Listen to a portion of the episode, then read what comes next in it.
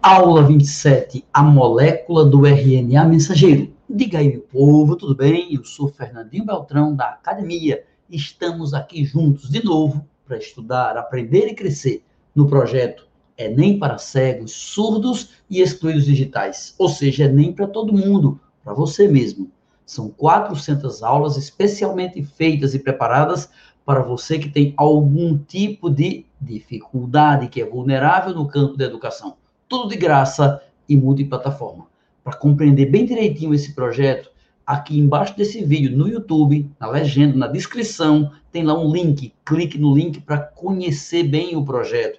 Não esqueça de se inscrever no canal, basta dar um clique e, além disso, ativar notificações no sininho. Desse modo, você fica sabendo todas as aulas da gente quando elas vão começar, ok? Por falar em começar, começa na próxima semana, às quartas-feiras pela manhã, às 10 horas. Às 10 horas, quartas-feiras, teremos, além da aula, a tradução simultânea. Então, um capítulo inteiro da biologia. Nós conseguimos trazer para o projeto uma intérprete de Libras, que vai nos ajudar muito. Quartas pela manhã serão dias memoráveis. Quarta, agora, dia 25 de junho já começa a primeira. Vamos então para a nossa aula de hoje, a molécula do RNA mensageiro. Minha gente, nós estamos estudando ácidos nucleicos, DNA e RNA. É importante que você tenha assistido às aulas passadas para que compreenda bem essa aula de hoje. A aula de hoje é a molécula do RNA mensageiro, ou seja, a molécula filha do DNA. O DNA que está no núcleo, que tem duas cadeias, abre as cadeias e a partir da cadeia ativa, uma das cadeias, ocorre a transcrição. Lembra disso? A formação de uma molécula filamentosa, longa, fina, formada por sequências de nucleotídeos.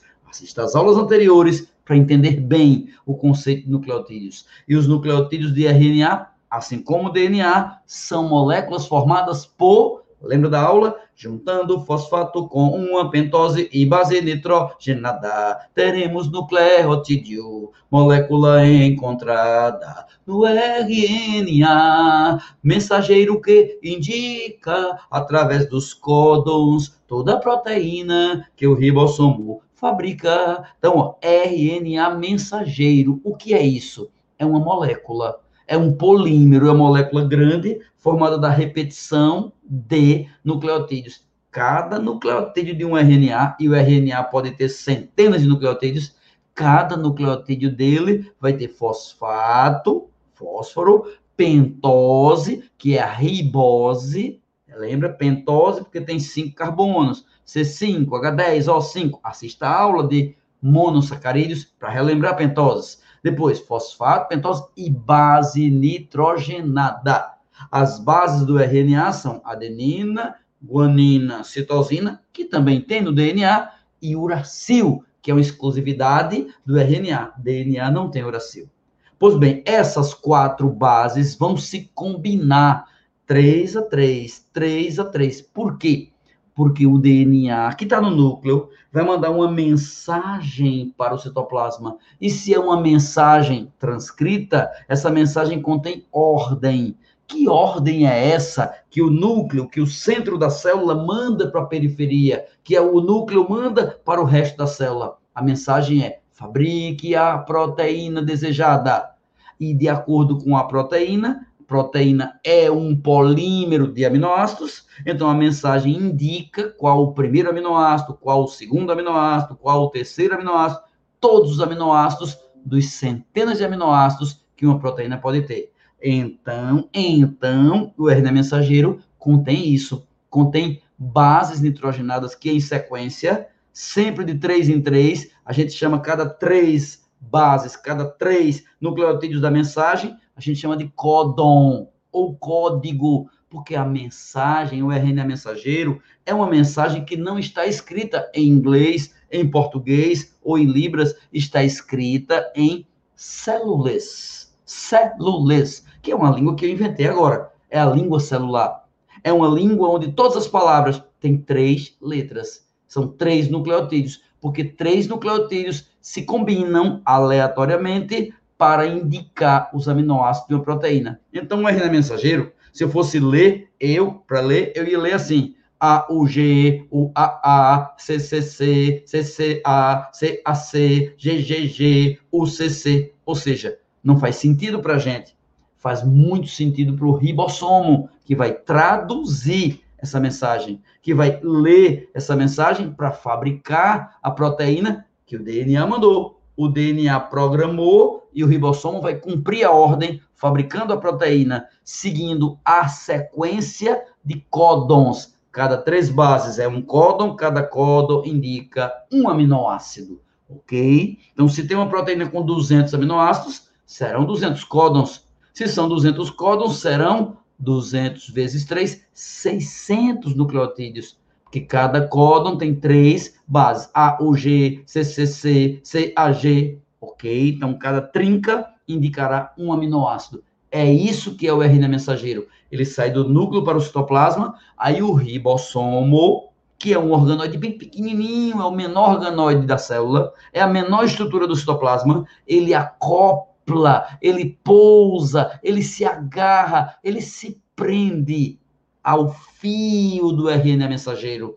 Assim como um colar de contas, quando você bota a primeira conta, a primeira bolinha no colar de contas. Então, entrou a primeira bolinha, é o primeiro ribossomo, que tem duas subunidades. A subunidade, a bolotinha menor, que é a que se prende no RNA, e uma bola maior e uma unidade um pouco maior, que é o local onde haverá a fabricação da proteína. Então, o RNA mensageiro, ele é percorrido, vai deslizar pela molécula de RNA mensageiro, o ribossomo. Enquanto ele desliza, vai passando sobre os códons AUG, ACC, CUA, CAC, vai andando. E cada passo que ele dá, um novo aminoácido vai chegar para que o ribossomo una, ligue os aminoácidos, fabricando a proteína desejada. Então, o RNA mensageiro é isso. Uma curiosidade, veja que coisa fantástica. Quando o DNA produz o RNA mensageiro no núcleo, quando acaba a transcrição no núcleo, esse RNA mensageiro formado, ele ainda é imaturo ele ainda vai amadurecer. E aí é interessante, porque a gente vai amadurecendo enquanto cresce, enquanto aumenta de tamanho, pois o RNA é o contrário. O RNA mensageiro, ele surge da transcrição da cadeia ativa do DNA, ele surge grande e vai encolher. Sabe por quê?